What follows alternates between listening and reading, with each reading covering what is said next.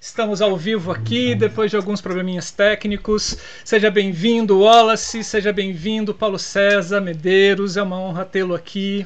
São 35 anos de carreira e mais de mil projetos de iluminação realizados que lhes renderam diversos prêmios, como o Prêmio Shell, Prêmio Coca-Cola, é, Prêmio ATPR, Prêmio SATED e Prêmio Bibi Ferreira. E eu só não vou colocar aqui as indicações, porque assim é uma lista imensa só de indicações fora do que ele já recebeu. Paulo César Medeiros, seja bem-vindo. A palavra é sua. Ele vai falar hoje com a gente sobre o espetáculo Despertar da Primavera, que é um, um espetáculo teatral musical, né? Com você, Paulinho. Sinta-se à vontade. O, o Despertar da Primavera é um texto que eu montei três vezes na vida. Eu fiz uma primeira montagem, mais ou menos em 99, 2000, não, sei a data exata, o, a montagem só teatral, só do texto teatral, da, do texto do Franz Wedekind, uma montagem dirigida pelo Michel Berkovitch no Teatro Ipanema. E depois eu montei em 2009 e 2019, ano passado, as versões musicais desse espetáculo dirigido pelo Charles Miller e Cláudio Botelho. É, esse texto é um texto de 1891, é um texto escrito pelo Franz Wedekind e só foi montado pela primeira vez em 1906, né, com direção do Max Reinhardt.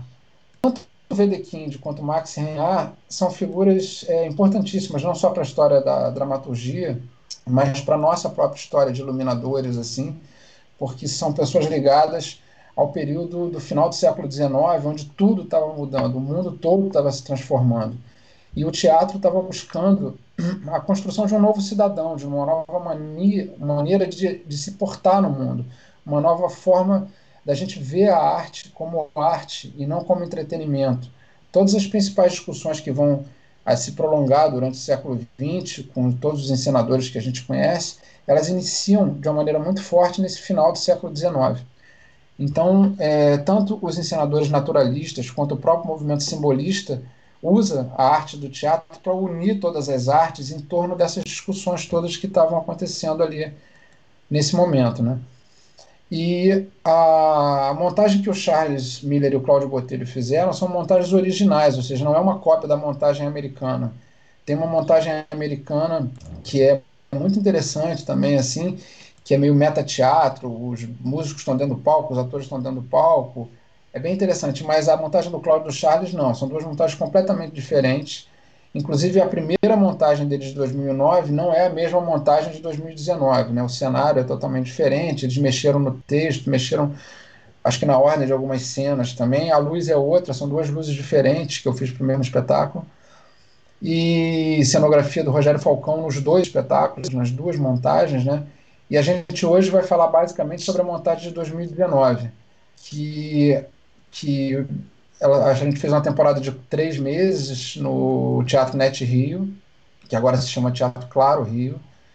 É, e é isso, eu não sei exatamente que, é, o que, por onde você quer ir. Você quer começar a falar sobre a concepção da luz em si? Você quer que eu fale é, sobre a, a, o mecanismo de trabalho com os meninos? É, as, as, duas coisas. É, na realidade, acaba sendo é. as duas coisas. Aqui a gente vai tentar entender o que você. É, como se deu o seu processo de, de é. criação da luz. É, a partir do, das suas referências, a partir do contato com as pessoas, a partir do convite né, que, que, que você teve para o trabalho. Uhum. É, vamos partir a partir das suas inquietações. O que te motivou com, com esse trabalho e como você começou a pesquisa para desenvolver esse trabalho? E aí a gente vai falando sobre equipe posteriormente, vai pela tua construção, da tua percepção do espetáculo, até a gente chegar na parte do trabalho com a equipe, da montagem, do processo, da planificação e aí, e aí por diante. É, eu, eu tenho uma, uma forma de, de pensar a luz, de criar a luz, de me portar diante dos espetáculos, que ela acaba funcionando um pouquinho da mesma, da mesma forma. Assim. Eu tenho um primeiro momento em que eu vou assistir os ensaios sem anotar nada. Eu vou como espectador, porque esse momento é o único momento que eu tenho que eu acho que me liga ao espectador lá na frente que vai assistir o espetáculo uma única vez. Então, essa única sensação, esse momento em que você vê um espetáculo pela primeira vez, que você ouve uma história pela primeira vez, ele é a tua parcela de público, a tua, aonde você vai colocar a tua cidadania, teu pensamento, teus sentimentos mais puros, assim. Então, mesmo eu já tendo feito a montagem de 2009, eu tive essa mesma sensação nessa montagem agora de 2019, porque a encenação era outra.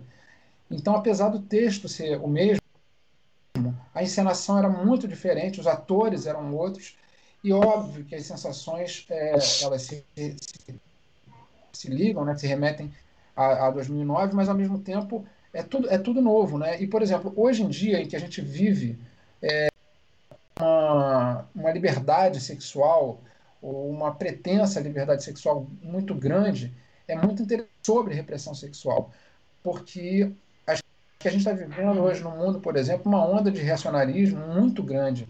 A gente está voltando a ter discussões que a gente já, já dava por vencida, como a questão da, da, da virgindade, é, a questão da, de você é, ter ou não relações sexuais antes do casamento, é, a, a, própria liberdade sexual feminina, a gente tá, tá mais certas discussões, né? Então, o próprio feminismo contemporâneo, ele está tendo que rediscutir coisas que a gente achou que estavam vencidas, assim. O Despertar da Primavera é um, te um, um, texto, é um espetáculo que fala muito sobre o machismo, né? Fala muito sobre a repressão, repressão sexual de uma maneira geral, mas muito em especial as mulheres, né? Que são muito reprimidas na, na, na da história e tal. Então, eu, eu vendo o espetáculo, eu tinha sempre uma preocupação muito grande entre não perder o fio da meada dramática, ou seja, você, você sabe que você está fazendo um musical, mas antes de tudo você está contando uma história. Então, por mais que você tenha os recursos que a gente tem hoje, que são muito utilizados nos musicais, como os moving lights, é, os canhões, é, as pares LED e tudo mais, é, eu, eu busquei não perder a ideia de teatro, assim, de teatro dramático, assim, da ideia da gente estar tá fazendo um espetáculo, inclusive é como se a gente estivesse tendo duas é, linguagens paralelas, correndo paralela. Uma linguagem absolutamente dramática, ou seja, uma linguagem que está ligada à história em si, à história teatral, e uma segunda história, uma segunda linguagem, que é a linguagem quando entra a música. Entende? Porque no musical, eu acho que a gente tem é, uma, uma coisa que, que, eu acho que é assim, o musical. É, muita gente implica com musical, diz, ah, não gosto de musical, uhum. Quando você, você abre seu coração para gostar dos bons musicais, ouvir as boas histórias e assistir aos bons musicais, você vai ver que todos eles têm uma característica muito em comum, que a gente camarada, personagem, aquela emoção, daquela sensação, que a ele não resta nada a não ser cantar. Então, a música nos grandes musicais, ela é dramaturgia, ela é explosão de uma emoção, ela é teatro. Então, se você encara Sim. a música no, no, teatro musical como teatro, como ação dramática, é, você facilita um pouco o teu raciocínio e diminui um pouco essa sensação de que o musical tem que ter uma ferri, tem que ter milhões de luzes se movendo, é, muitas coisas acontecendo é, ao tempo, e fazer teatro, teatro com música. E nesse sentido, eu acho que Cláudio Botelho e o Charles Miller são muito, muito craques, muito especialistas nisso. Eles, o, o Charles sempre fala, depois de uma canção num musical, é como se tivesse passado meses, anos. Você nunca mais volta para onde você estava antes da canção. A música faz, faz o espetáculo andar, faz a dramaturgia andar. E nesse sentido, eu acho que a luz do musical, em especial nesse musical, ele tem, ela tem muito esse jogo e voltar para a música, né? Porque é, o musical para um iluminador é como se fosse um parque de diversões. Ele ali tem todas as áreas. Ele, é, às vezes parece que está iluminando uma obra, às vezes parece que está fazendo teatro de câmara, às vezes você parece que está fazendo um show de música, às vezes você está fazendo um espetáculo de dança dentro de um musical. Então, o grande barato para o iluminador do musical é você saber que você vai ter que é quase que virar chave, às vezes, nessa brincadeira que o musical propõe, que é você trocar de, de, de, de arte.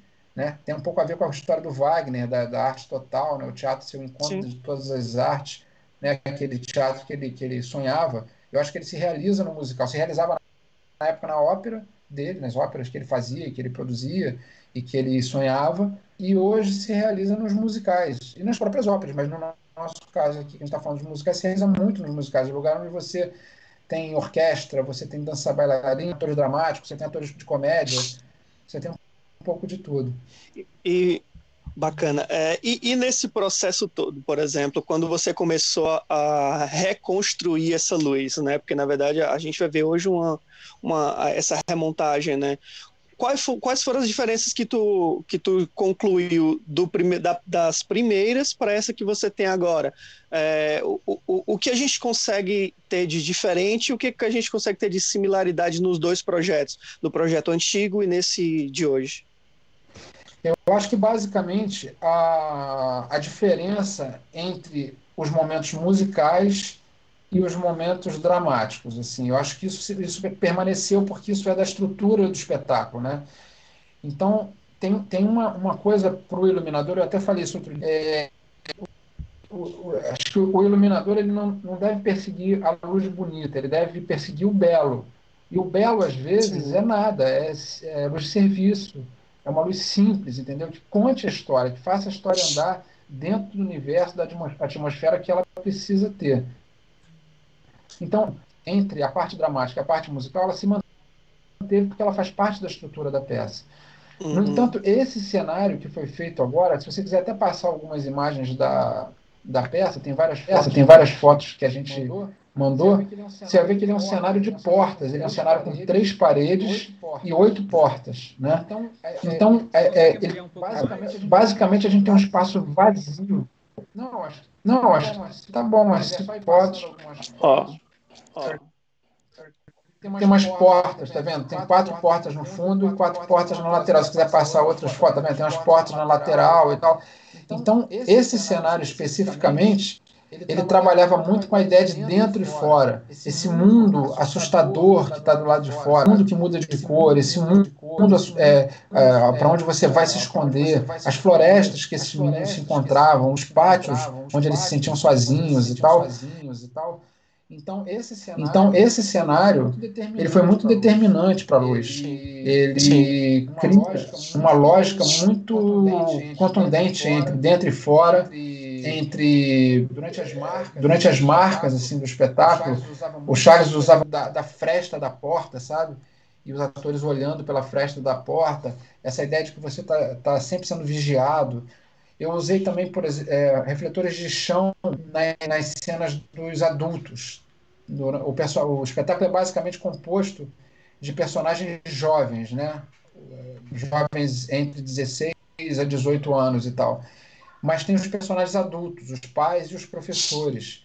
São essas figuras, esses personagens que oprimem. Em todas as vezes que esses personagens entram em cena, aqui tem uma professora e um professor. Aqui, por exemplo, é, eu projetava sombras deles nas paredes, assim, sombras suaves, assim.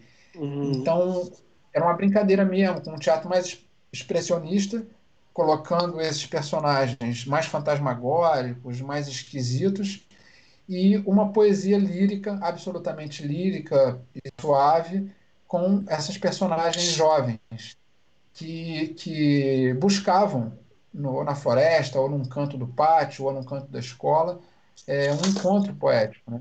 Então, a luz, a luz na, na, na, na, concepção dela, ela ficou jogando muito com essas duas é, possibilidades. Né? Sim, o cenário aqui ele realmente fez uma, uma função determinante para de onde vem a luz, né? Em, em, comparação a, ao formato anterior. É, tem uma coisa que, que marca muito nesse, né, nessas fotos que você já tinha mandado previamente, que são a suavidade da, dos tons. Né? Você trabalha com um rosa suave, um azul suave. É, como que tu chegou a, a pensar nas cores para esse trabalho específico? Como que tu pensa a cor para esse trabalho? Ah, muitas das cenas do Despertar são passadas à noite. Basicamente, a gente tem as cenas do início do espetáculo. O espetáculo ele é mais solar, é um momento de encontro deles. Os primeiros encontros, os encontros amorosos, são de dia. Então, eu usei muitos globos com corretivo. Uhum. é, também fazendo, fazendo globos e tal, para esses encontros ao ar livre que eles tinham. Então a primeira parte do espetáculo ela é toda âmbar, rosinha e tal. Quando começa a acontecer as primeiras, as primeiras repressões, tanto do colégio quanto é, das descobertas do, do, amor que a, menina principal, que a personagem principal é, tem, quando a mãe descobre que ela tá, tá, tá grávida e a peça começa a pesar, quando tem um enfrentamento dos alunos aos professores e a peça começa a pesar, a peça vai ficando mais branca, ela vai ficando uhum. mais é, dramática, mais expressionista, mais seca. E nos números musicais, a cor volta aos poucos, ela vai voltando, é como se ela tivesse o tempo inteiro tentando retomar uma ideia de poesia perdida, sabe? Então, é como se a cor, toda a cor que foi usada na primeira parte do espetáculo, ela fosse sumindo e fosse para as portas, ela fosse desaparecendo do palco, desse espaço vazio, uhum. e fosse indo para para o mundo que está fora, entendeu? Fosse invadindo assim, novos espaços, né? É. É, é, é, bacana também ver nesse trabalho, por exemplo, teu uso, o teu trabalho com as sombras, né? Por mais que a, que a luz esteja bem projetada em cima das personagens, sempre tem um, um trabalho de sombra que gera várias profundidades. Isso é bem, bem interessante nesse trabalho. Fala um, um pouco é, para a gente sobre essa tua percepção dessa, desse, desse encaixe das sombras no trabalho. As sombras no, nessa montagem, a outra montagem não tinha sombras, não, mas nessa montagem, essas sombras eu, eu acho que elas são um pouco uma homenagem ao próprio Max Reinhardt. Para quem estuda uhum. iluminação, o Max Reinhardt é uma figura emblemática. Assim. Eu até separei é, algumas coisinhas aqui para ler sobre ele. O Max Reinhardt ele é, ele é austríaco, né, mas ele, ele dirige a, o Despertar da Primavera é, em Berlim, né, quando estreia, e falava quando se fala do Max Reinhardt, se fala do efeito Rembrandt nas suas uhum. iluminações, ou seja, ele era diretor Sim. e iluminador do espetáculo, né? E esse efeito Rembrandt tinha muito a ver com a pesquisa dele de sombra e luz, de contraste, de escuridão e tal.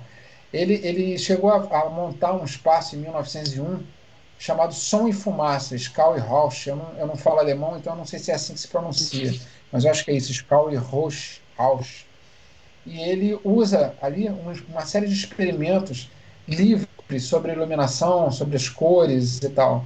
É, luzes etéreas, é, luzes como cenografia, tirar a cenografia e começa a usar a luz como cenografia. Isso tudo, para nós hoje, que é uma coisa super normal, super tranquila, na época uhum. era, uma, era, uma, era uma novidade, era uma coisa que estava muda, mudando a história da iluminação. E, e a gente está falando aqui de homens que pegam o início da luz incandescente, ou seja, são os primeiros caras que, vem, que chegam a trabalhar com a iluminação a gás uhum. e, e vêm, assistem a transição para a luz incandescente e trabalham com as lâmpadas de luz incandescente.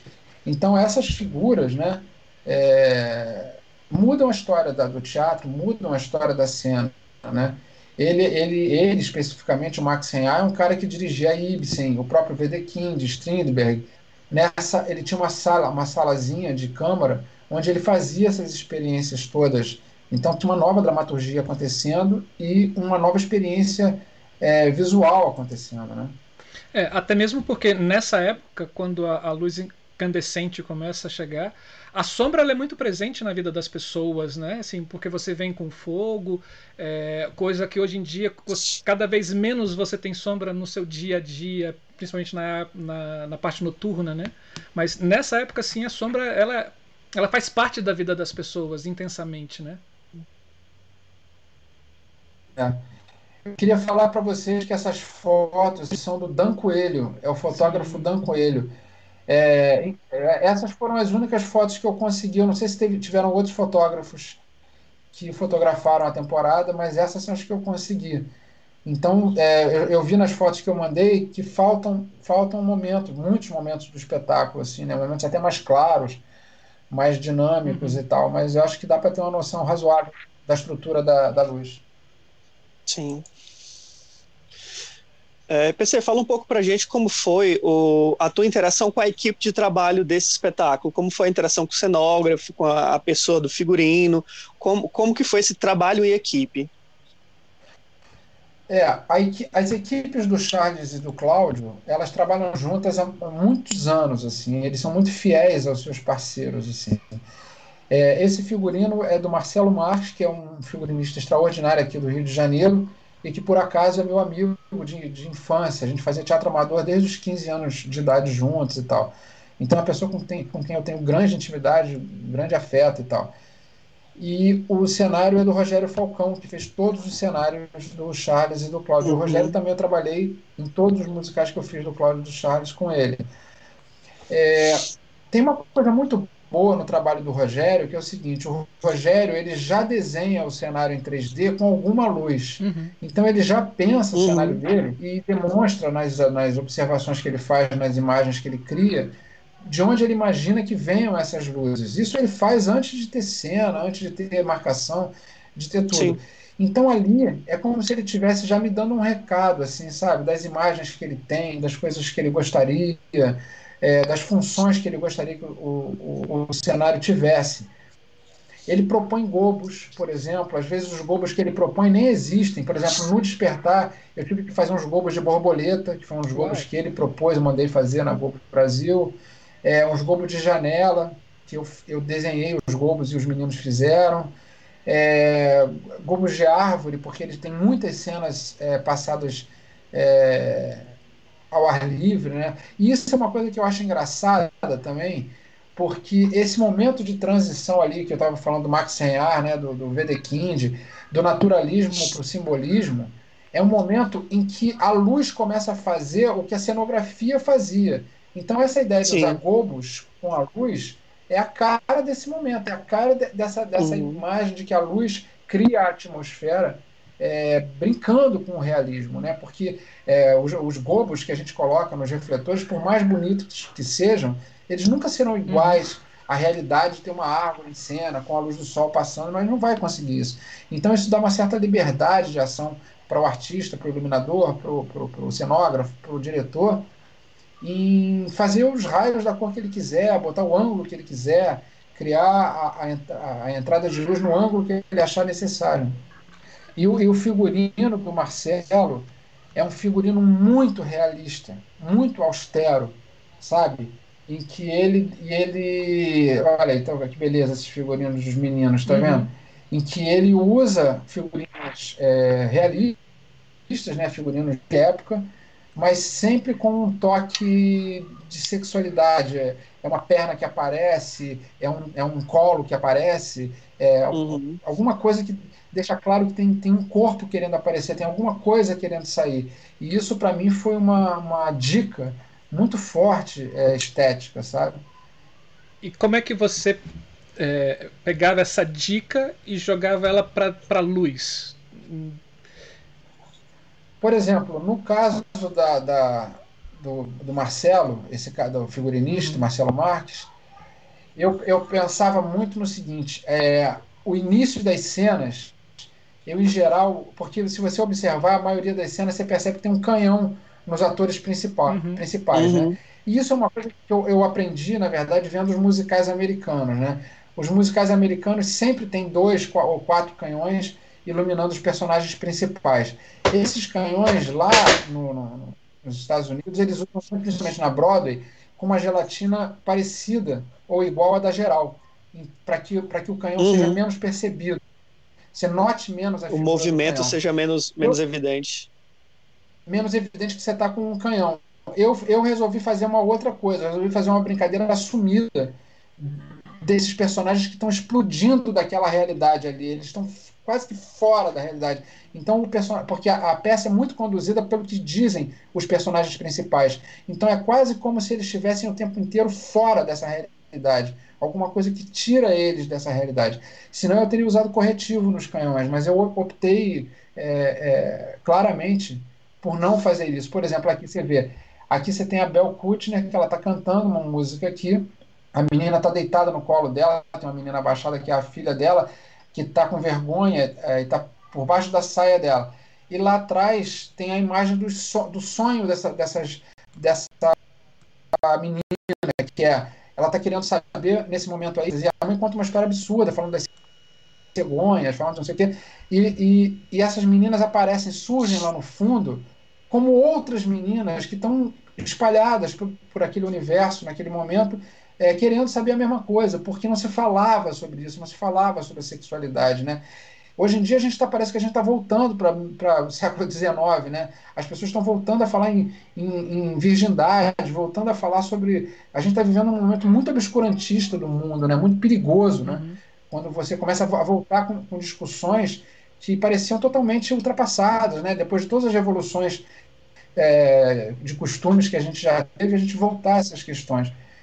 Então tem essa brincadeira, que é essas figuras que estão no centro da ação falando o texto ou cantando, e essas outras figuras que estão nesse, nesse lugar meio onírico, meio poético, né? que é o que você propõe no início da peça, né? Quando você está com muitas cores, muita sombra, e depois quando vem essa realidade você clareia, né? E é justamente essa parte, essa opressão, ao invés de você escurecer, você revela o máximo. Vai clareando. Né? É, você vai vendo. Você vai vendo. É, teve alguma você teve algum tipo de pesquisa é, enquanto imagens que te que te chamou a atenção que você acabou fazendo essa transposição de uma imagem que dessa pesquisa jogando pro pro palco? Eu, eu, eu na época eu, em 2009 eu comecei a estudar mais o Max Reinhardt porque quando você faz faculdade de, de teatro é, por exemplo se você pegar o livro do Jean Jack Rubin, né, sobre as teorias teatrais. Aliás, só para corrigir uma coisa que você falou no início, eu não cheguei a me formar em licenciatura. Eu estudei licenciatura na Unirio, mas já era a minha segunda faculdade, eu não consegui nem terminar, porque a minha vida de iluminador já ficou tão uhum. é, forte, desenvolvida, que eu que sair da faculdade no sexto período. Mas toda a parte teórica, ela, eu fiz e ela, ela me fustigava muito, sabe? A estudar. Só que você estuda tanta coisa na faculdade que às vezes você não consegue se deter sobre algumas figuras. O Max Reinhardt, assim como o próprio Meyerhold na Rússia, foram figuras que passaram batido por mim na época da faculdade. E nesse período que eu fiz o Despertar da Primavera, principalmente a primeira montagem, que era uma montagem só teatral, eu estudei mais o, o, o, o Wedekind, mais o, o Max Reinhardt. E quando você começa a falar no, no, no, nascimento do expressionismo, quando você começa a discutir a arte como uma arte teatral, como uma arte maior, uma arte possível de estar em, em, em acordo com a pintura, com a escultura, que era a música, que eram consideradas artes maiores, quando você começa a ter esses caras que absorvem essas outras artes, dizendo que dentro do teatro ia, ia ser produzida uma nova arte que englobaria e harmonizaria essas artes todas, é, no mesmo período em que você tem um desenvolvimento técnico enorme do mundo, no mesmo momento em que você tem uma, uma surge a, a, psicanálise, o cinema surge no início do século, o mundo está todo se transformando, tem essas figuras extraordinárias de, é, o simbolismo, o naturalismo, ou, ou, ou as é, imensas, diversas formas que o simbolismo tomou durante o século XX onde você vai se deter sobre cada coisa. Então eu lembro, por exemplo, de ter estudado muito os desenhos do Appian, que, que, que foi um estudioso de todos esses encenadores é, do final do século XIX. E o Appian, ele basicamente trabalha com, a, com essa coisa da luz vinda de um lado só, uhum. é, com uhum. as profundidades, com a ideia de você ter espaços dentro e espaços fora. Por exemplo, essas portas desse cenário eu considero totalmente uma referência ao Apia, né? Sim. Uhum. Essa coisa do da fora dessas portas, desses vazios. Então, então, né, é, uma das influências que eu tive, sem dúvida, foram os desenhos do Apia e lá na frente as experiências que o Svoboda, né, o cenógrafo da, em 1960 realiza com as maquetes dele, que é exatamente isso. Ele pega uma luminária, pega um refletor, faz aquelas maquetes enormes e fica iluminando, achando o melhor ponto para a entrada da luz, sabe? Que é uma coisa que, que os, os pintores faziam, né? Quando eles pegavam a vela e ficavam catando um lugar bom para botar a vela, construíam uma cena que é totalmente teatral, uhum. né? Se você pegar Rembrandt, Gerardo Delanotte, esses pintores é, é, que tinham essa impressionistas, né, que tinham essa coisa de uma luz só que iluminava a cena, ali nada mais é do que o princípio, né, de você botar, escolher o lugar de botar a luz para iluminar alguém ou alguma ação dramática. É, então, é, PC, fala um pouquinho para a gente agora é, sobre a, depois que você como que você transporta isso para o papel. Você, tu já começa desenhando isso nos ensaios ou esse desenho surge depois? Hoje, hoje a gente vive, principalmente nos musicais, é, uma facilidade, né? Quando eu sou um iluminador da terceira geração de iluminadores do Brasil, né? Então, você tem o Jorge de Carvalho, depois você tem Maneco e Aurélio, logo depois o Neném, oh, Maneco e Aurélio não, é Aurélio e Neném, Neném Aurélio. aqui no Rio, né? logo depois, cinco anos depois, assim. E eu começo a fazer luz em 1985, assistente do Aurélio. Então, assim, esse período todo, até começarem os moving lights, os elipsos, os, as parledes e tal, a gente tinha que desenhar muito a luz na cabia, porque você tinha que economizar os refletores, os refletores tinham que ter duplas, triplas funções e tal. Hoje em dia, com os moving lights e com as parledes, você, com uma montagem bem feita, bem estruturada, você pode fazer mil combinações. E essas podem ser encontradas durante o ensaio. Eu, uhum. eu por exemplo, eu, eu, eu, me, eu, me, eu me conecto de uma maneira com o espetáculo, eu anoto coisas sobre o espetáculo, discutir a qualquer momento com o diretor, com o cenógrafo, com o figurinista, com o maquiador, com o coreógrafo, que eu vou saber exatamente o que, é que eles estão falando. O espetáculo está dentro de mim. Eu sei as marcas, eu sei as deixas, eu sei sobre o que está sendo, eu já vi o, o, o, a maquete do cenário, eu já vi os desenhos do figurino, eu já assisti os ensaios de coreografia. Então, quando, quando eu vou para o ensaio, quando eu vou para o ensaio, para a realização do ensaio, eu me coloco como se eu fosse um ator, ou seja, eu estou à disposição da direção para experimentar coisas. E vou experimentar primeiro as coisas que eu imaginei, imagens que eu tive, é, uhum. é, propostas que eu vou fazer e tal. Só que isso vai mudando durante os ensaios. O Charles, por exemplo, ele faz uma coisa que chama mise en place, que é o que se usa em, em balé, né? Você uhum. vai blocando o espetáculo espetáculo em cena. Aí você repete duas, três, quatro, cinco vezes aquela mesma cena até que todo mundo saiba o que tem que fazer. Nesses ensaios, eu já estou com a luz pronta para experimentar. E experimento. Se eu coloco uma coisa em cena que ele gosta, ele já fala que gostou, o coreógrafo faz um comentário, o cenógrafo faz outro, eu anoto alguma coisa, meus assistentes anotam também. Então a, a luz vai se construindo durante o ensaio. E aí, depois do ensaio, eu vou lapidando essas gravações que eu, que eu fiz é, durante o, a blocagem, durante o, o mise en place. Eu estou falando isso porque é, hoje em dia, com, com, essa, essa possibilidade de mudança de cor que as parledes dão e de movimento que os moving lights dão, e de globos e tudo mais, você às vezes não sabe exatamente o que você vai fazer. Você tem a, a sensação térmica daquela cena, uhum. a sensação emotiva daquela peça, mas você vai desenvolver o seu trabalho fazendo ligando as coisas, acendendo, testando coisas, entendeu? Então, uhum. por exemplo, às vezes numa cena você tem seis movimentos de luz. A base da, da cena você tem na cabeça, mas o que vai acontecer você vai fazendo durante os ensaios.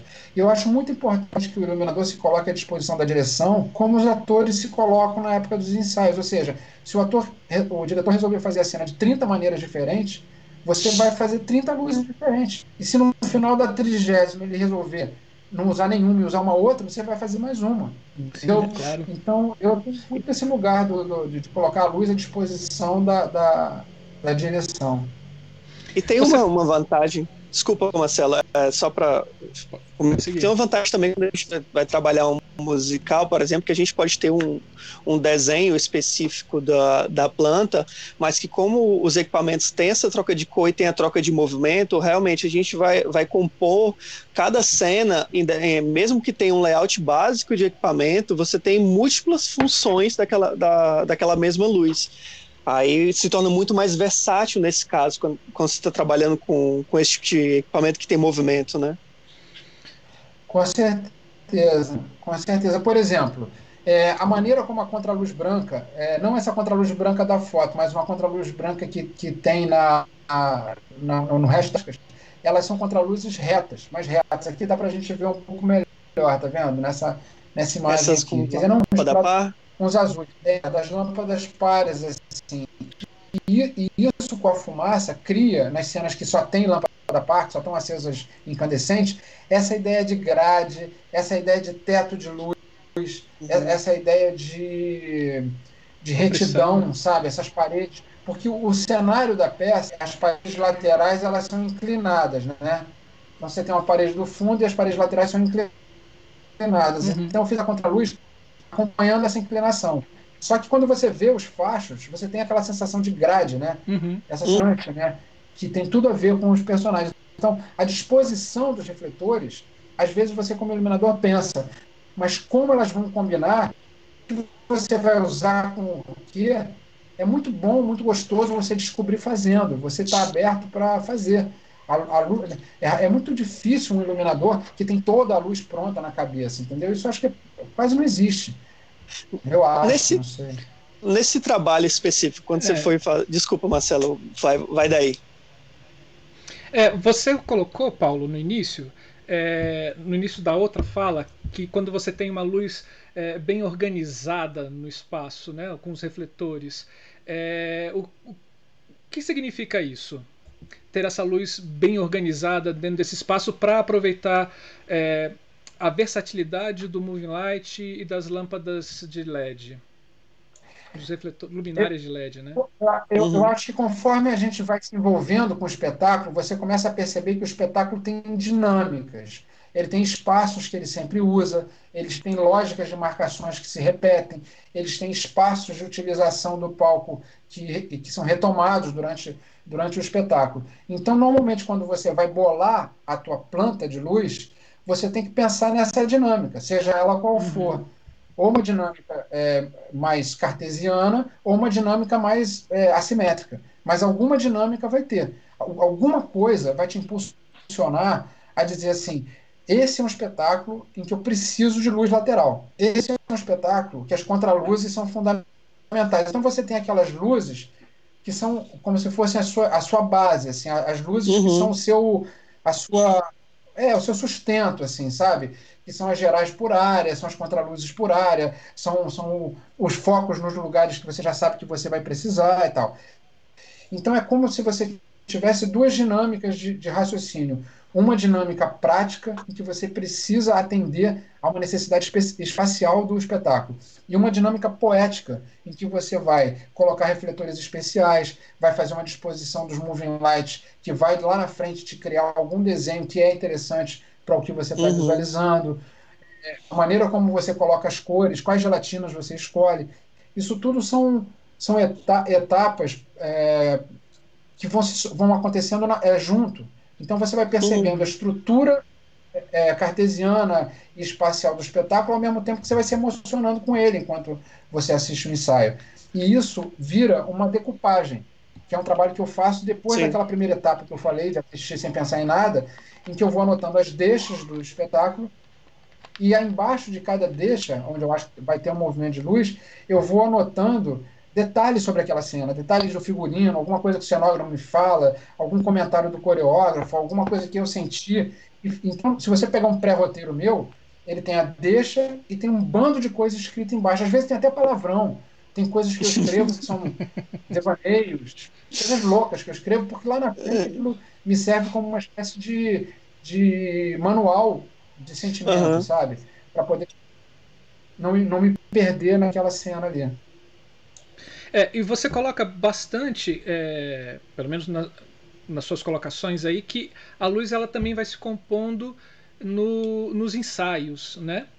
É, como é que é essa realidade para você? Quanto tempo de ensaio você tem com a luz?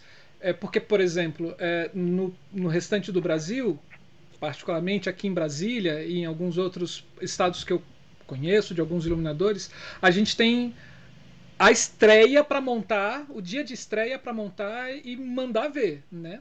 Como é que é isso? Como é que funciona com você? É, você tem quanto tempo de ensaio com todos os refletores à sua disposição? Olha, vamos falar, vamos falar de hoje em dia, que é o que importa para gente, né? Hoje em dia a gente está cada vez com menos tempo para ensaiar. Os musicais normalmente eles têm patrocínio, então eles conseguem mais tempo do teatro. Eles conseguem, eles têm como pagar mais tempo para poder montar. Então, raramente você fica menos do que três semanas dentro de um teatro para preparar um musical. Muito, muito, difícil. Normalmente você fica um mês, entendeu? É, isso é a, a média, né? Para os musicais. As peças de teatro, elas ensaiam no teatro duas semanas antes, mais ou menos, três semanas antes, e a montagem é feita na semana anterior à estreia.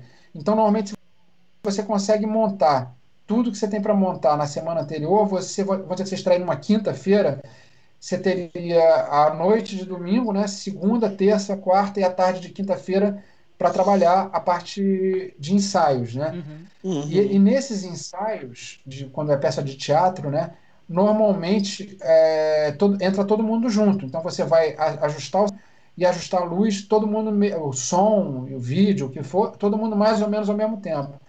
Então normalmente você fica tipo segunda e terça fazendo uma espécie de técnico grande, em que todo mundo está atuando, então pode parar para todo mundo, para para o vídeo, para para a luz, para para o cenário. Óbvio que cada diretor tem um jeito de trabalhar, tem uma dinâmica de trabalho, mas é mais ou menos assim que acontece. E aí você, na, na, na terça-noite ou na quarta, uh, durante todo o dia, você tem esse tempo de ensaio para ajustes, né? Para uma estreia numa quinta-feira ou numa sexta, né? Isso é extremamente é, importante, tempo... né?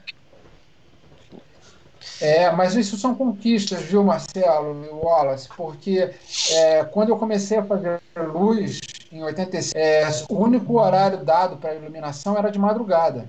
E no início eu achei que isso era uma coisa ruim. Iluminadores são ativos, não sei o que, não era nada disso. Isso era, era uma, um desprezo que, que havia por, pelo trabalho da luz, não dos iluminadores exatamente, mas a luz era uma coisa que pegava o tempo que sobrava. Então, é, eu e muitos iluminadores trabalhamos muito para que é, isso, essa realidade, realidade mudasse. Então, eu, por exemplo, sempre monto de 10 da manhã às 5 da tarde, ou eventualmente de tarde, de noite, mas raramente, raramente muito raramente de madrugada. É, tem diária de alimentação, então é uma hora de almoço. Então, uma série de regras e de, de, de, Por exemplo, quando eu comecei a fazer, é, pelo menos os novos iluminadores, era muito difícil sair do lado do cenógrafo do figurinista, saía junto. Então foram muitas batalhas. É, é, essas batalhas de tempo, de estrutura, de logística e de reconhecimento são batalhas diárias. Eu vi ontem a Cinésia do Cariri falando sobre as dificuldades que ela está tendo, por exemplo, para conseguir é, aparelhos de segurança para mulheres Sim. que caibam uhum. na cabeça dela, na mão dela e tal. É, são batalhas. São batalhas. A gente vive eternamente no processo processo de batalhas. A entrada das mulheres na iluminação, por exemplo, foi uma batalha. Eu, eu, eu tenho na minha, na minha equipe a Kátia Barreto, que é uma das maiores iluminadoras. Quer dizer, a Kátia não é da minha equipe, né? A Kátia é uma iluminadora há muito tempo, mas foi uma das primeiras iluminadoras. Eu lembro dos sofrimentos da Kátia é, pelo país, que não era respeitada nos teatros, não era respeitada pelos técnicos, não era respeitada pelos produtores, que, que queriam pagar menos, que não queriam levar mulher, que mulher não dividia quarto são muitas batalhas. A gente ainda está no meio desse processo. Uma, fazemos parte de um grupo que está tentando implementar a primeira cadeira de iluminação a nível superior. Tem mais uma etapa, são etapas que a gente vai vencer. Essas lives que vocês estão fazendo e outras pessoas estão fazendo, o Vilmar e o, e o César Pivetti, a, a, a menina de, de Belo Horizonte ontem. O Rodrigo. É, Lua, a, Lua Melo Franco. Lua, né? Lua é. Melo Franco são, são, isso tudo são registros que nesse momento a gente pode achar que são por conta do que a gente está vivendo, mas esses encontros eles já vêm se dando, sabe? Essa vontade de trocar, de falar, de se ouvir, de perceber que o Brasil é um país que tem grandes iluminadores espalhados pelo Brasil, que tem pessoas. É, é, a gente teve essa experiência lá em Goiânia agora, né, Marcelo? A gente viu quantas pessoas estão ligadas já ao estudo acadêmico da iluminação isso tudo são construções que a gente está fazendo. E deve seguir nelas. Entendeu? Pode ir, Wallace. Eu tô ah, só lembrando as pessoas então, que a então- gente está com o chat aberto. Quem quiser fazer pergunta para o Paulo, é só escrever que a gente faz. O Ivo, ele mandou uma pergunta aqui para você, mas eu acho que eu não entendi muito bem, mas vamos lá. É, ele pergunta assim: quando você percebe ou quando você percebeu que você fez uma mudança é, de entendimento da cena ou mudança de dramaturgia da cena com as suas ideias de cores, ângulos e foco? Como você percebe, acho que eu entendi assim, como você interfere diretamente né, na cena com a luz? Eu, eu, eu, tenho muita sensação que é o seguinte, o iluminador é um camarada que ele é um buscador, assim, o, o, o Domingos de Oliveira ele dizia que existia a terra de peças prontas e que os diretores eram os caras que caem cavucar até encontrar uma peça que já existia. Eu tenho a sensação que os iluminadores eles são de uma luz que já existe, porque a, eh, em essência uhum. a luz é energia. Então existe uma energia na cena, o que não significa que existe a luz certa e a luz errada.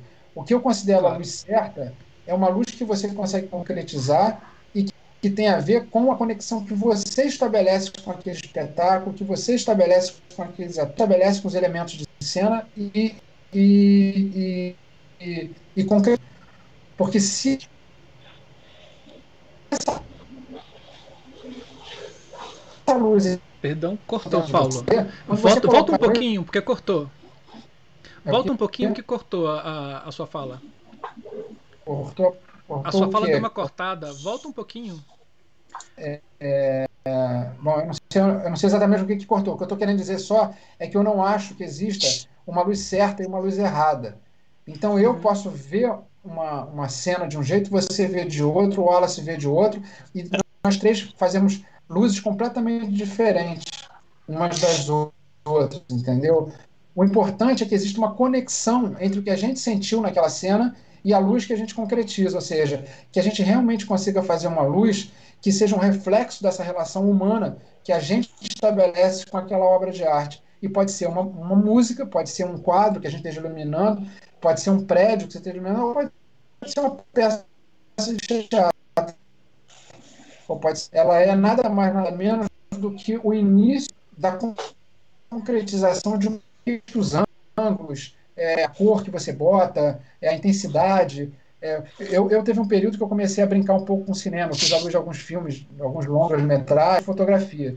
E convivendo com diretores de fotografia, eu comecei a perceber que eles tinham um truque na época da película e tal, que era o seguinte: eles iluminavam muito a cena de uma maneira muito forte, é, mantendo os contrastes, né, luzes mais intensas uhum. de um uhum. lado, menos de outro, e depois, quando eles iam para a câmera, eles davam um dB a menos, um ou dois steps abaixo.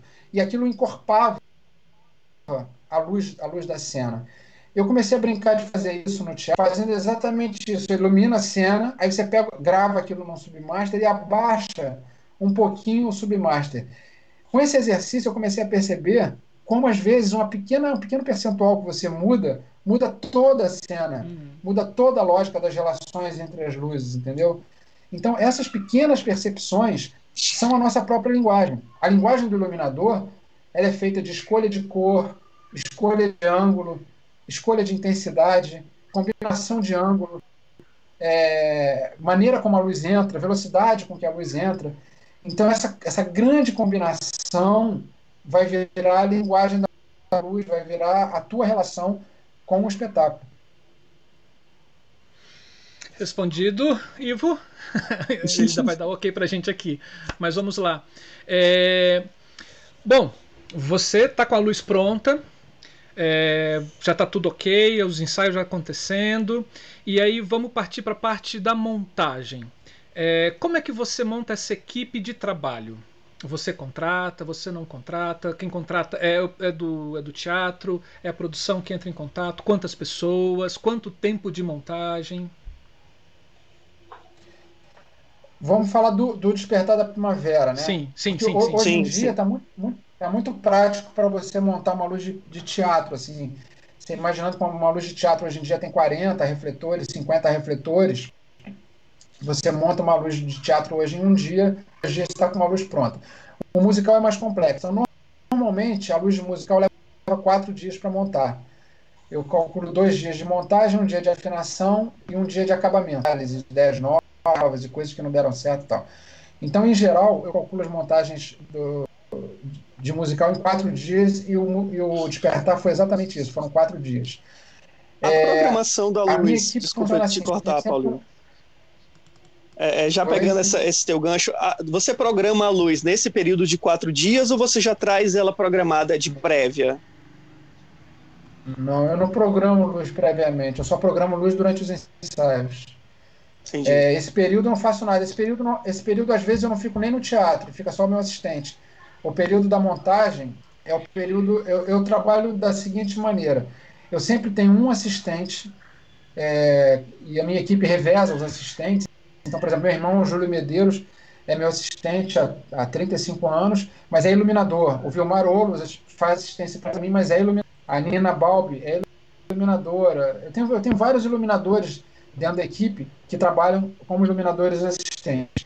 As equipes se compõem, em geral, é, no caso de musical, de cinco técnicos, cinco ou seis técnicos, para montar a luz nesses dois dias. Tem um assistente mais esses seis técnicos, que às vezes são quatro técnicos e dois ajudantes, que são, são uhum.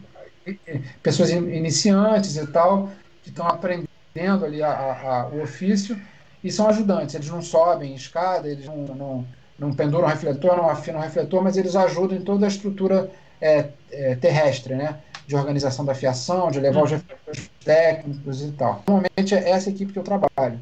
E eu tenho uma equipe na Artlight há muito tempo, é mais ou menos a mesma equipe. Então eu tive, eu tive várias equipes, assim, é, é, durante muito tempo. Eu tive uma primeira equipe de seis técnicos durante dez anos, depois eu tive uma outra equipe de é, 12 técnicos durante muito tempo, e de um bom tempo para cá eu criei um grupo de iluminadores chamado Equipe Artlight, que é um núcleo de iluminadores que trocam trabalho entre si. Então eles uhum. trabalham não só comigo, mas entre eles de trabalho.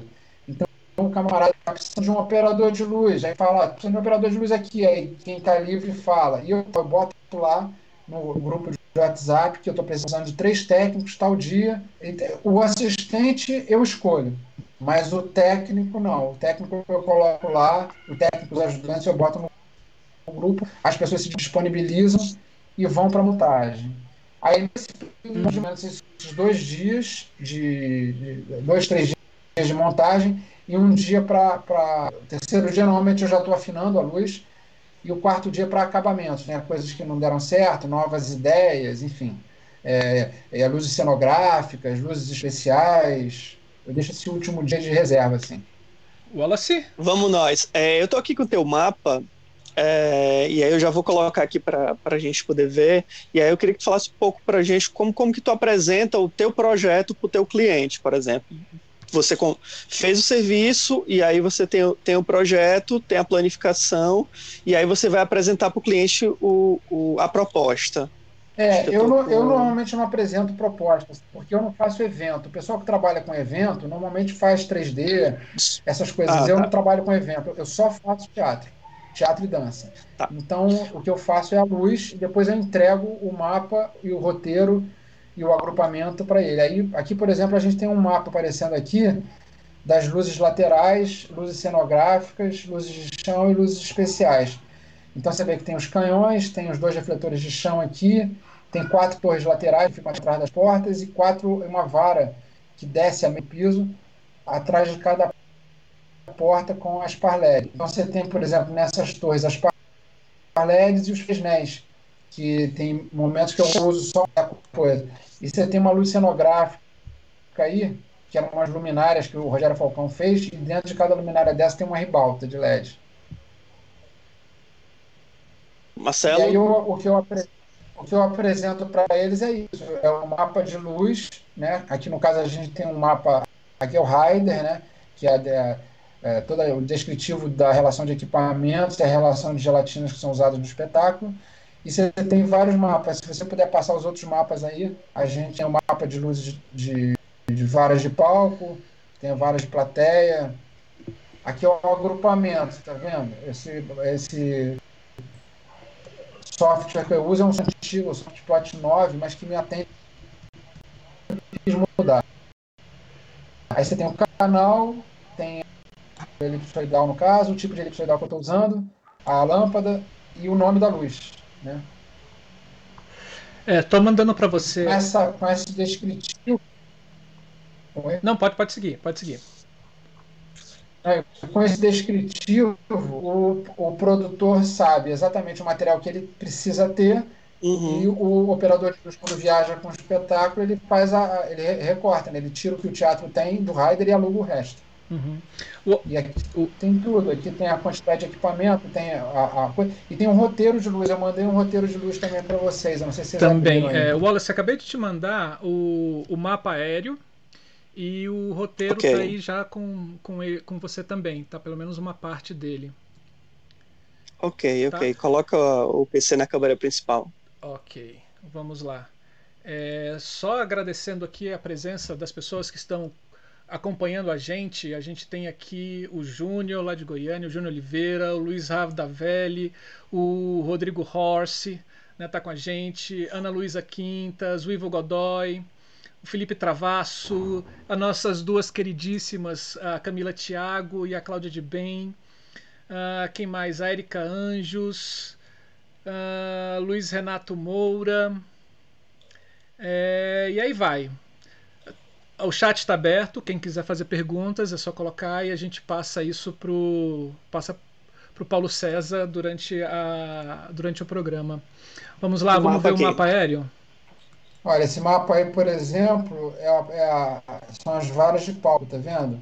Então você tem a medida entre as varas a partir da boca de cena e a distância da última vara para a parede de fundo do cenário.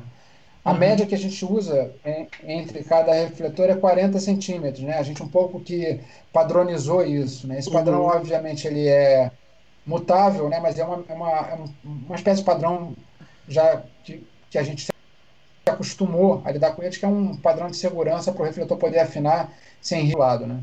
Esse mapa também é feito no soft plot? É, esse já vem com esses padrões de.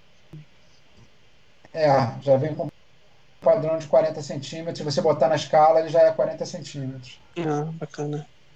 Tá, pegando é, essa deixa, é, o Giovanni Franca ele pergunta qual critério é usado para determinar o modelo e fabricante dos equipamentos. E aproveitar e dar um oi pro Tudela, que ele acabou, ele deu um oi aqui pra gente.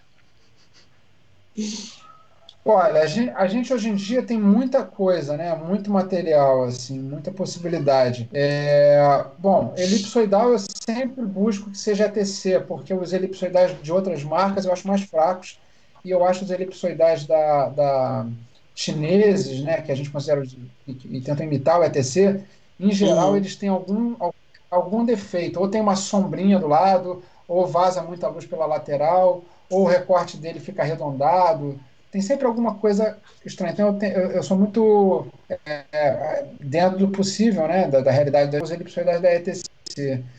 A, a par LED também a gente tem uma, uma, infinidade hoje de modelos de par LED e tal.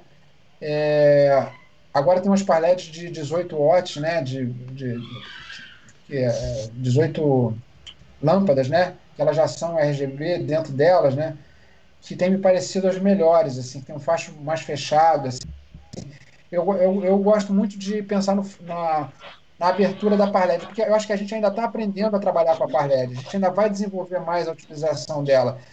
Porque eu sinto falta, por exemplo, de, de um cone é, que, uhum. que impeça que a plateia veja as, as, as luzinhas do, da Parled, uhum. sabe?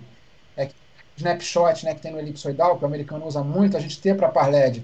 É, difusores, espaço para você botar, botar difusor na frente da, do LED, é, ter clareza sobre a angulação do LED, LED que abre 19 graus a 36. Então eu acho. Alô, Paulo? Paulo. Deu uma travada. Eu vou aproveitar já que deu uma, uma paradinha, só para complementar isso aí, eu acho que o lance do, dos LEDs, é, dessa utilização, que, que ainda tem esses problemas para a gente no teatro, é porque a, a, nós de teatro utilizamos pouco os equipamentos LEDs. Então, os fabricantes eles não desenvolvem tanta tecnologia para o nosso consumo. Nós consumimos menos esse, esse equipamento, e aí, quando, quando o PC fala sobre sobre ter um, uma superfície que eu não consiga ver a lâmpada, que eu consiga ter um controle maior, eu entendo ainda que é por essa carência de muitos, é, muito ainda do teatro, de excluir esse tipo de equipamento dentro do teatro por achar que vai ter algum, algum problema. Tudo bem que a gente sabe que, por exemplo, são realidades diferentes, não é? é se você pega no sul, você tem equipamentos de mais qualidade. É, não, é que ele estava falando sobre, sobre o modelo dos equipamentos, né? Por, por exemplo, os moving lights, é, a gente hoje tem muitos moving lights bons, né? Tem muita coisa boa no mercado e tal. E, as, e às vezes, quando você dá uma relação para a produção fazer alocação, aliás, respondendo à pergunta anterior sobre o negócio da montagem, é, sou eu que cuido da contratação. Deve ter ficado claro na minha explicação, mas só para lembrar, não é, Sim. Eu, não, uhum. eu não deixo nada para os produtores fazerem. Eu faço tudo produtor só precisa pagar. Eu, eu faço to, tudo. Eu, eu é, alugo o equipamento, vejo frete, contrato equipe, vejo alimentação, é, contrato assistente, é, tudo. Faço pagamento da nota. Eu e a, eu e a empresa, né, tem uma empresa chamada Artlight, a gente faz tudo. O produtor só precisa pagar. Eu acho isso a maneira mais rápida de cabeça, menos dor de cabeça para o produtor. É assim que eu trabalho. Em relação à alocação e os técnicos também, né? É, muitos produtores gostam de fazer concorrência, pegar o rider e, e fazer concorrência hum, entre várias empresas, sim. né? Então, eu, é, quando esse, esses orçamentos vêm para mim, eu olho a marca dos equipamentos e, e, e me comunico com o produtor, falo, ó, esse aqui é legal, aqui não é... Às vezes eu tento dividir a alocação entre duas, três empresas para todo mundo poder ganhar um pouco, para não fechar só com uma empresa. Então eu alugo a parte incandescente com uma e os moving lights com outra tudo que eu posso fazer para todo mundo ganhar um pouquinho, eu, eu, faço. Cara, às vezes eu fico com a alocação com a Artlight, porque a gente fecha um pacote lá atrás, na época da contratação. Então eu já tenho a, a, obrigação de locar. Mas como a minha empresa é uma empresa de pequeno porte, eu normalmente alugo com a Infocus, com a Elétrica Cênica, ou com a MC Som e Luz, com Bonfante, com quem tiver. Quem, quem, quem tiver equipamento disponível. Sim, uh, e aí aproveitando nessa parte dos equipamentos, né? E aí já mandando um recado aqui que a Escola de Teatro Três Marias está falando que é bom te ver, Paulo Medeiros, excelente profissional e mestre, né? É, como é que é essa relação que você tem entre na cena, tá? É, entre as lâmpadas incandescentes e esses refletores eletrônicos? Você tem é, o momento certo de usar os movings, os LEDs, é, você faz essa diferenciação entre cena e música para utilização de um ou de outro ou não? É, eu, eu, eu, eu, não, eu prefiro não ter regra nenhuma para iluminar. Assim, eu gosto muito da ideia de que o iluminador é, é, um, é um cara sem preconceitos, assim, porque nós, como iluminadores, a gente tem, antes de tudo, que lidar com pessoas, artistas muito diferentes e espetáculos feitos para públicos muito diferentes. Então, eu acho que a gente já, já perde, por característica da profissão, a ideia do preconceito. Quando você leva isso para a parte técnica, eu acho que é a mesma coisa. Eu acho que a gente tem que não ter preconceito com equipamento.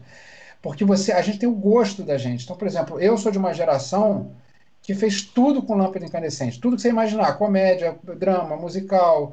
Então, a gente, obviamente, tem uma paixão e uma pesquisa incandescente tanto luminárias que a gente fazia, ou lâmpadas penduradas, ou refletores de lâmpada incandescente. Então é óbvio que essa pesquisa, essa experiência, ela se transforma numa paixão, você se apaixona por aquilo.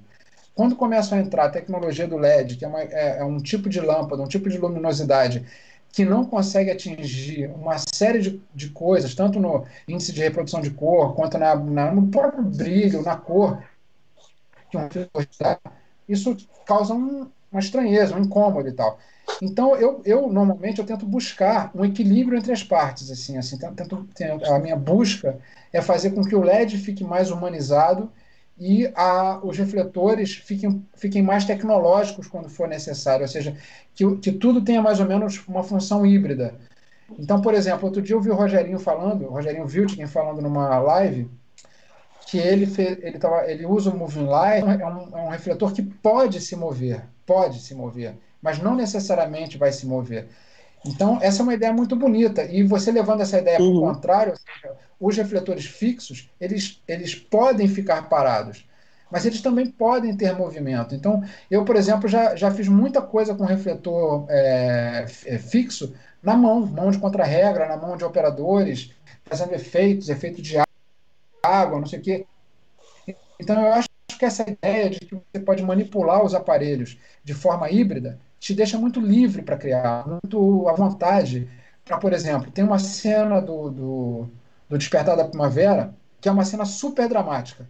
A mãe está chegando à conclusão que a mãe do, do menino está chegando à conclusão que a melhor, única maneira que ela tem é mandar o filho para o reformatório. Mandar um filho para um reformatório, na época, era como você mandar um filho para uma prisão.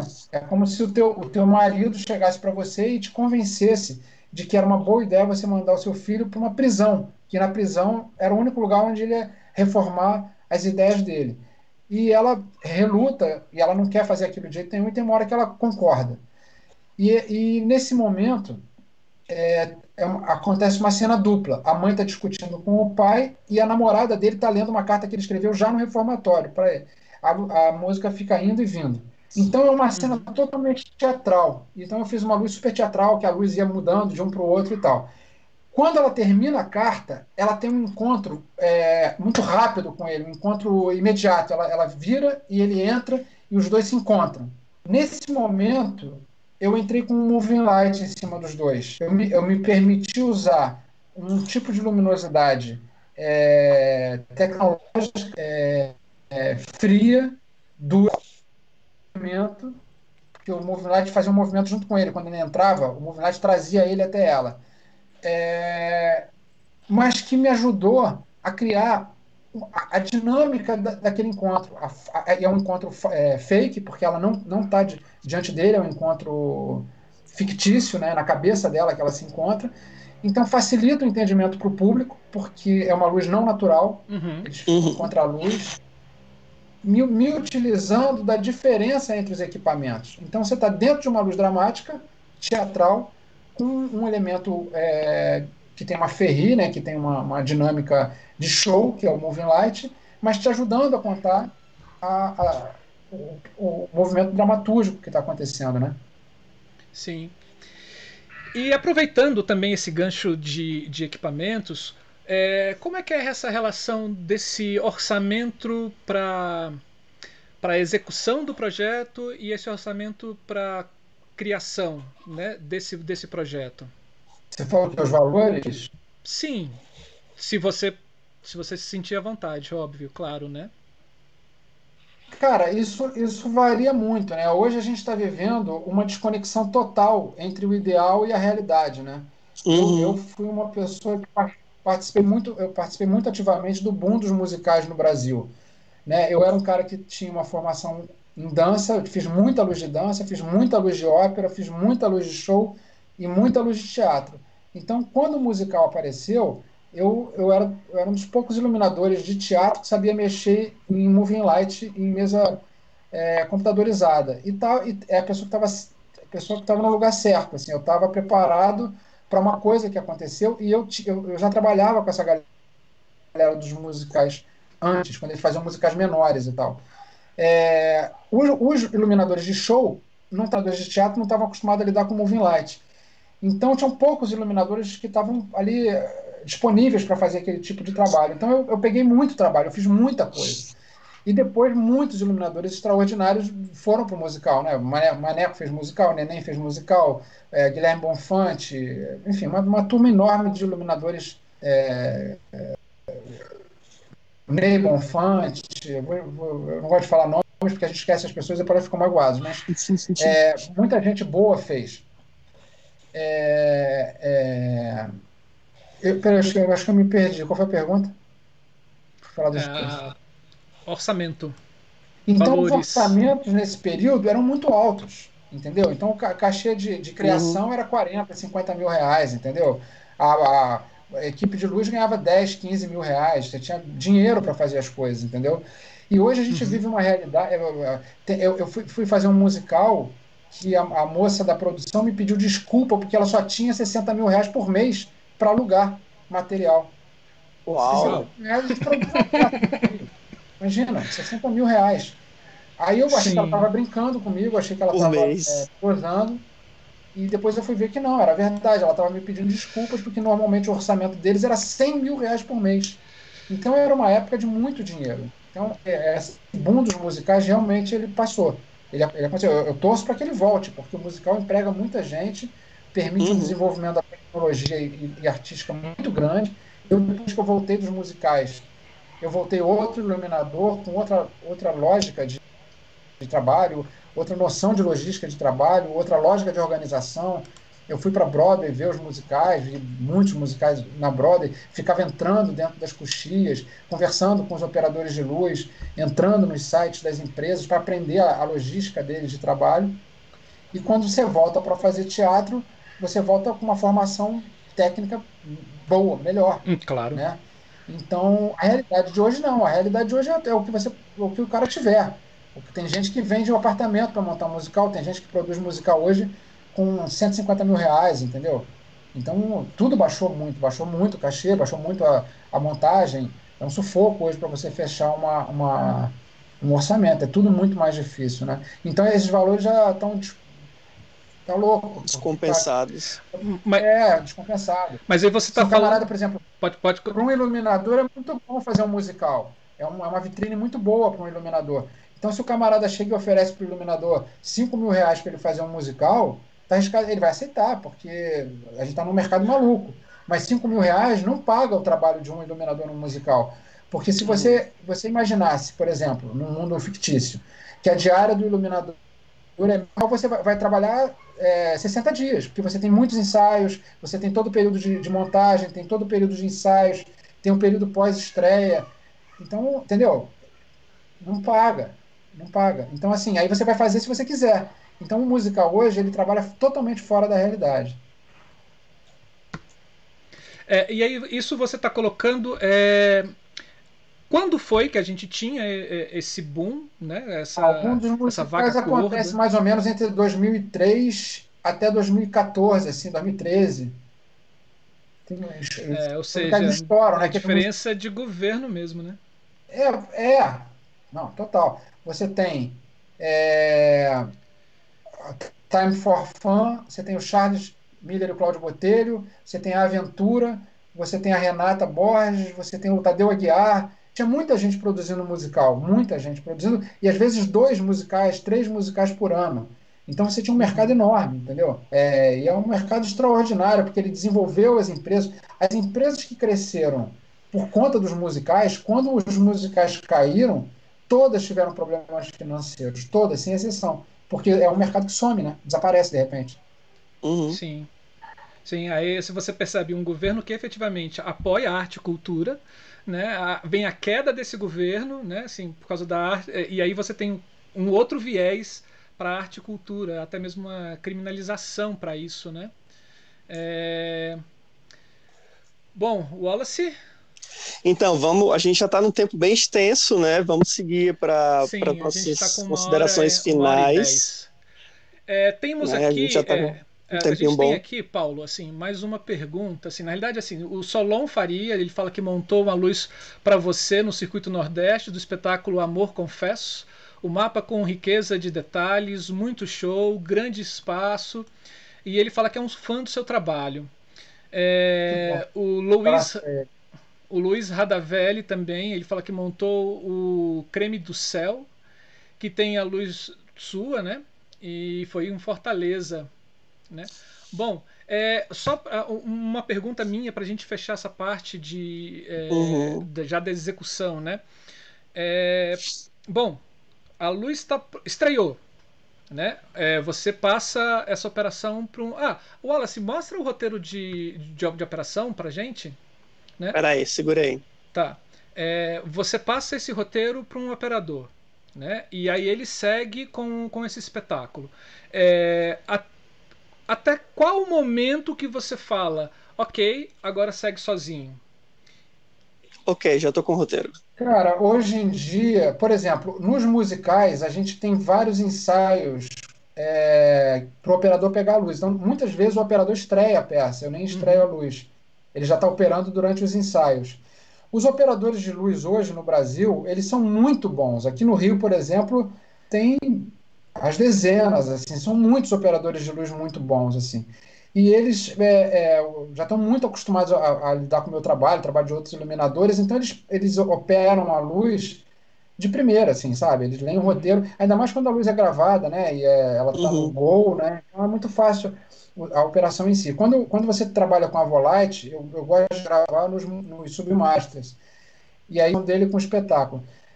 Mas, mas a, a qualidade dos, dos, operadores de luz aqui do Rio de Janeiro e de São Paulo é tão boa, é tão espetacular, que eu normalmente fico um, dois dias só, entendeu? E às vezes até eles operam a estreia, eu já nem estou operando nem, nem na estreia. Tá, é, mas você chega a acompanhar depois da, da, Não. da estreia? Não, né? Não. Não. Explica, explica pra gente um pouco sobre o seu, sobre o seu roteiro. Esse roteiro, é setas, primeiro, esse segundo, roteiro é um roteiro tempo. clássico, né? Você tem o número da deixa ali, aí depois você tem a deixa, que é uma fala ou um movimento do ator.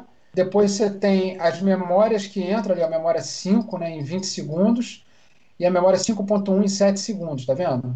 E lá na uhum. direita você tem o roteiro dos canhões, que é para você poder, como operador, ir guiando os canhões, tá vendo? Ó, saem canhões, canhões da esquerda vai para a mãe, o da direita vai para a vêndula. Então você pode falar para os canhões o que vai acontecer antes da cena acontecer. Essas setas que tu coloca, na, por exemplo, aqui é pra, da cena 10 é para 11. É, são cenas próximas, acontecem uma uhum. logo depois da outra. Tem a indicação de tempo de transição também, né? Quando você coloca uma, duas setas, a velocidade. É, não, o tempo, o tempo de entrada e saída é esses segundos que tem aí do lado. 0 segundos, 10 segundos, 6 uhum. segundos, tá vendo? É, essas setas é só para você saber que na, na, no espetáculo essas deixas acontecem perto uma da outra, entendeu?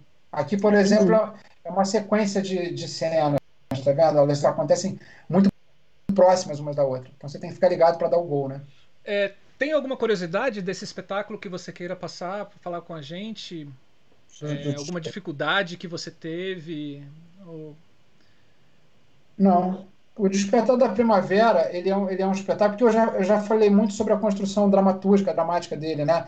Uhum. Eu acho que o mais difícil no Despertar é você não perder o fio da história.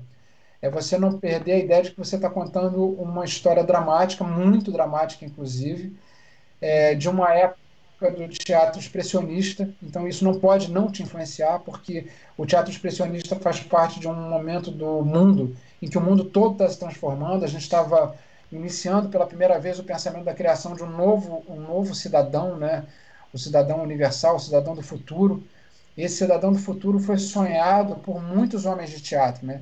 O Meyerhold, que eu estava citando lá no início, por exemplo, ele é um cara que cria biomecânica, é um cara que falava para os artistas dele, para os atores, que o, o, o, artista é um cara que é, ele vive, ele é um cara formado, né? Pelo passado dele, passado milenar dele. Ele é um, um, um cidadão do presente, então ele tem que estar atento a tudo que está acontecendo. E ele é um agente do futuro, um agente de transformação do futuro.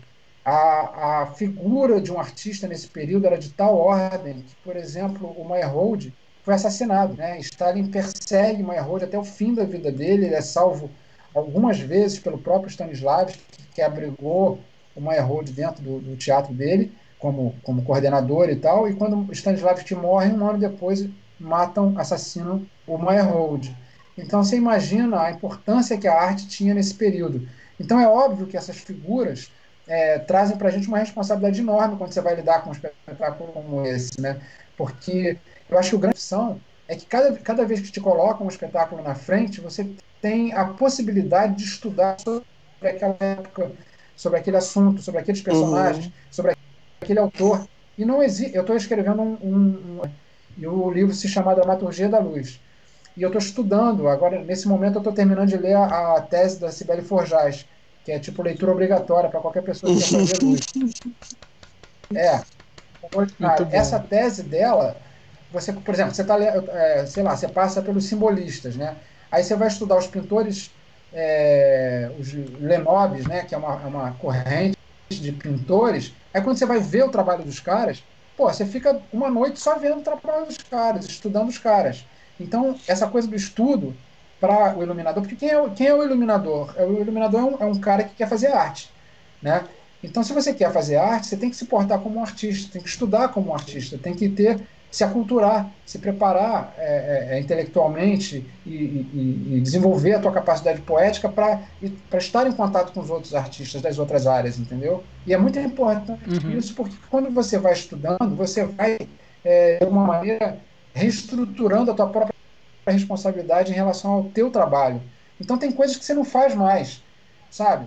Porque a, a tua, o, teu, o teu contato com pessoas pô, você vai estudar luz, você vai, vai, vai parar em Da Vinci, cara. você vai parar em Michelangelo, você vai parar em é, Ariane Muschini, você vai falar de Peter Brook, Bob Wilson. Então, quando você volta do estudo, você entende que você é um herdeiro desses caras. Sim. Sabe? Do, do, do, Sabatini, que ficou inventando aquela cúpula lá para baixar embaixo da vela, em cima da vela e abaixar a intensidade.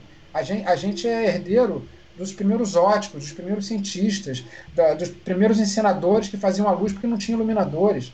A gente é herdeiro de Adolfo Appel, de, de Edward Craig. Então, pô, a gente tem uma responsabilidade enorme com essa profissão, sabe?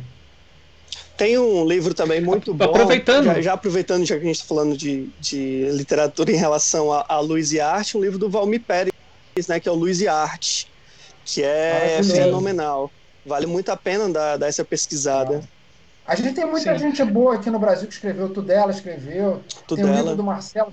Aliás, Marcelo, seu livro é maravilhoso. O seu livro é maravilhoso. Obrigado. É Já li seu livro todo. É maravilhoso.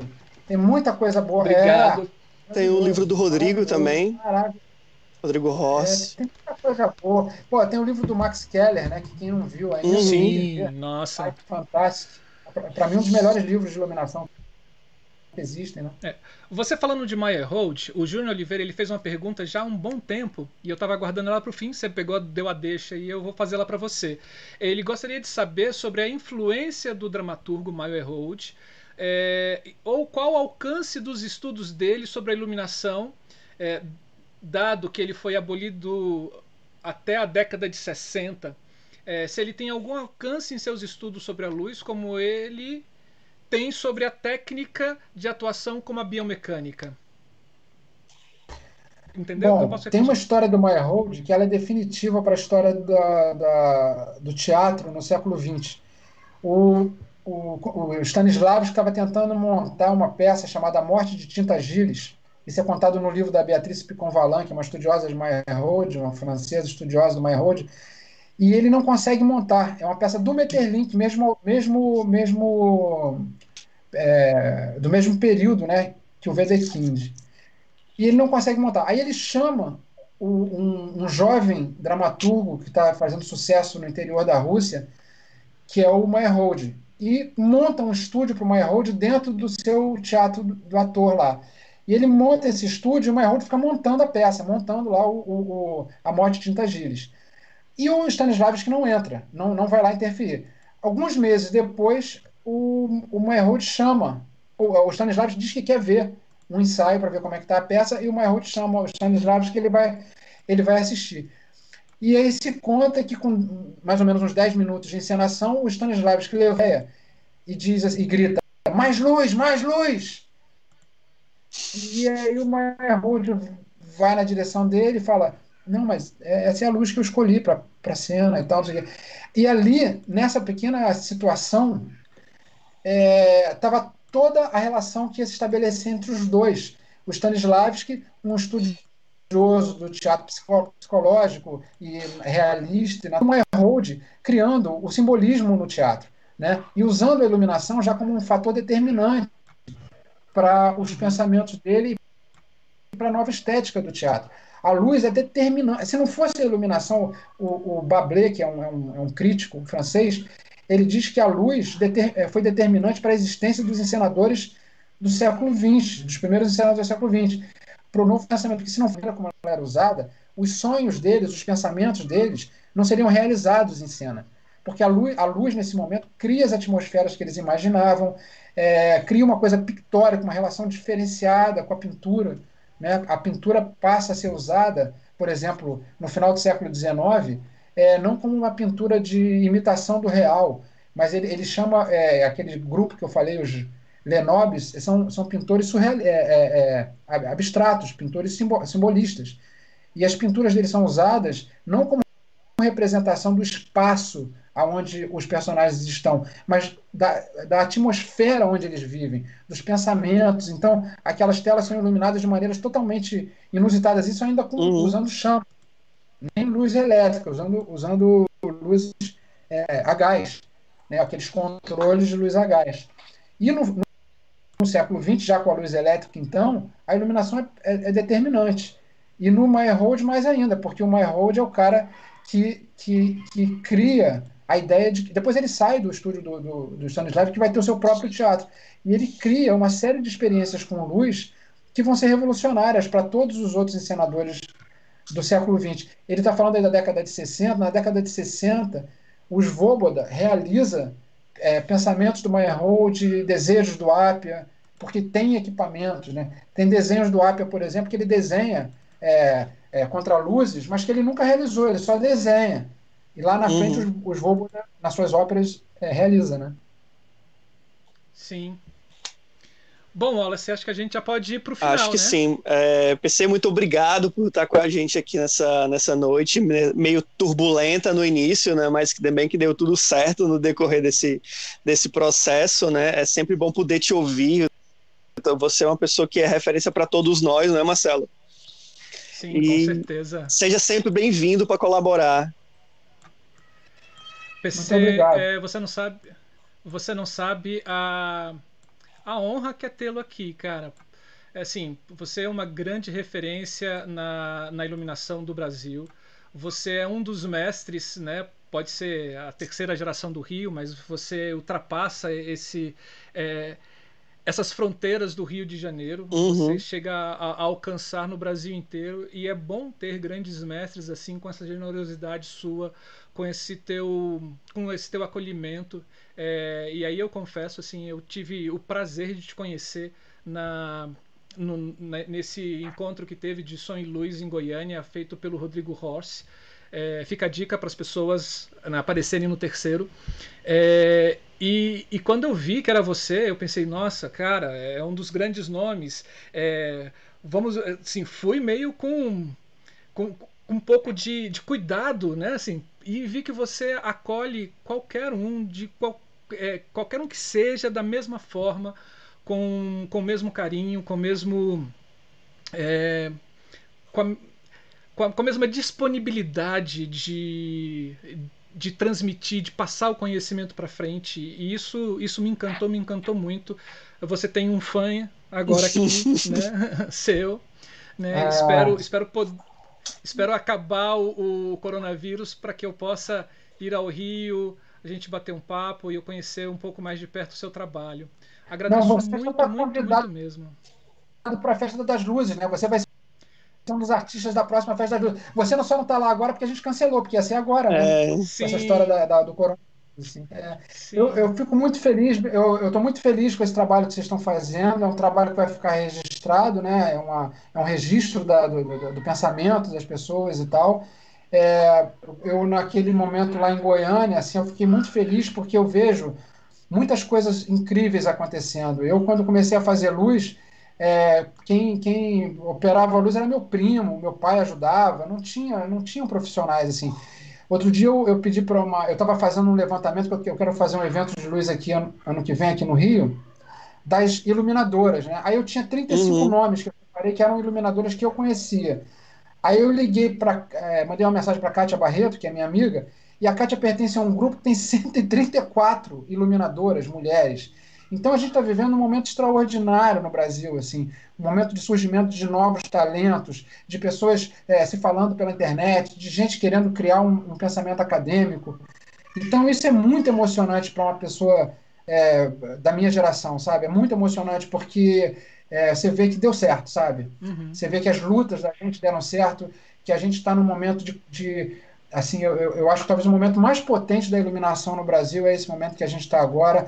A quantidade de talentos que a gente tem espalhados pelo Brasil é absurda. Eu toda hora recebo luzes de novos iluminadores, assim, eu, eu, me comunico nos grupos, e fico estarrecido com a beleza do trabalho das pessoas. assim.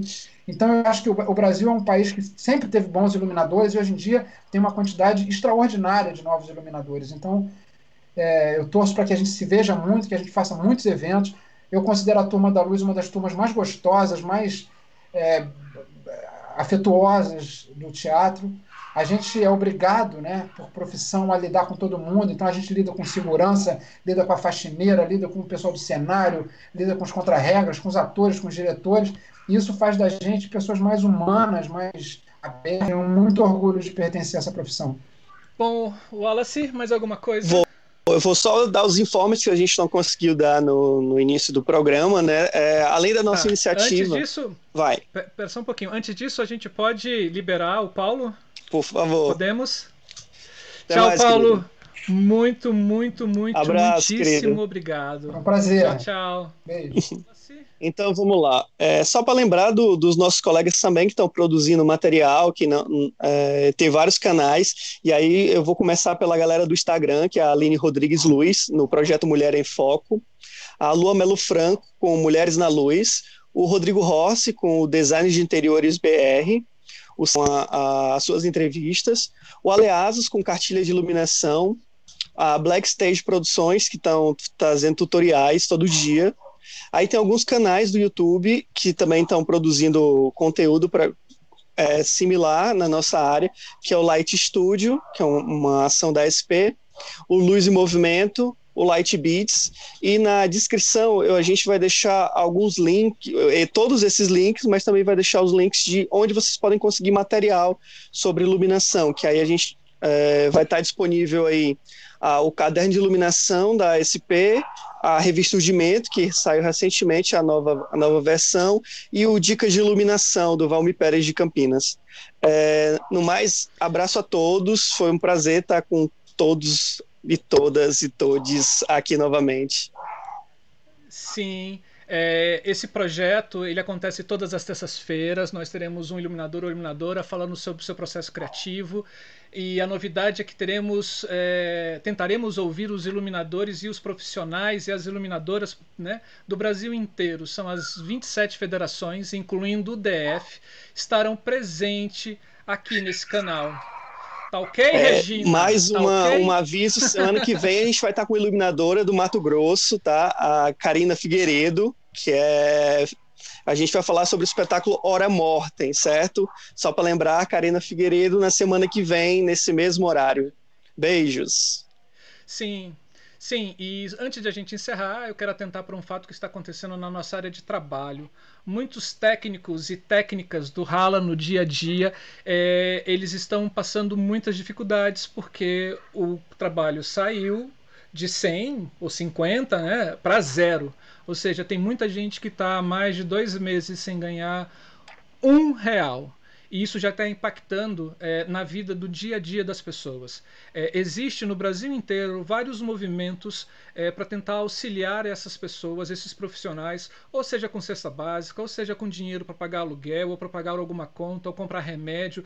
Procure na sua região, procure na, no seu estado é, essas iniciativas. Aqui em Brasília tem o Backstage Brasília. A gente conseguiu mapear mais de 500 famílias que estão necessitando de algum tipo de auxílio, principalmente alimentar. Pessoas que têm filho, que têm família e que, porventura, do coronavírus e pela ausência do governo federal, estão passando fome. Fica a dica para vocês, procurem essas pessoas. E, e, é isso. Encerramos o nosso, o nosso segundo episódio, né? Com chave de ouro, com Paulo César Medeiros. Grande abraço imenso, assim, coração tá fervilhando aqui. E semana que vem a gente vai, ó, voar para Mato Grosso. Espero todos vocês terça-feira às 19 horas. Tchau.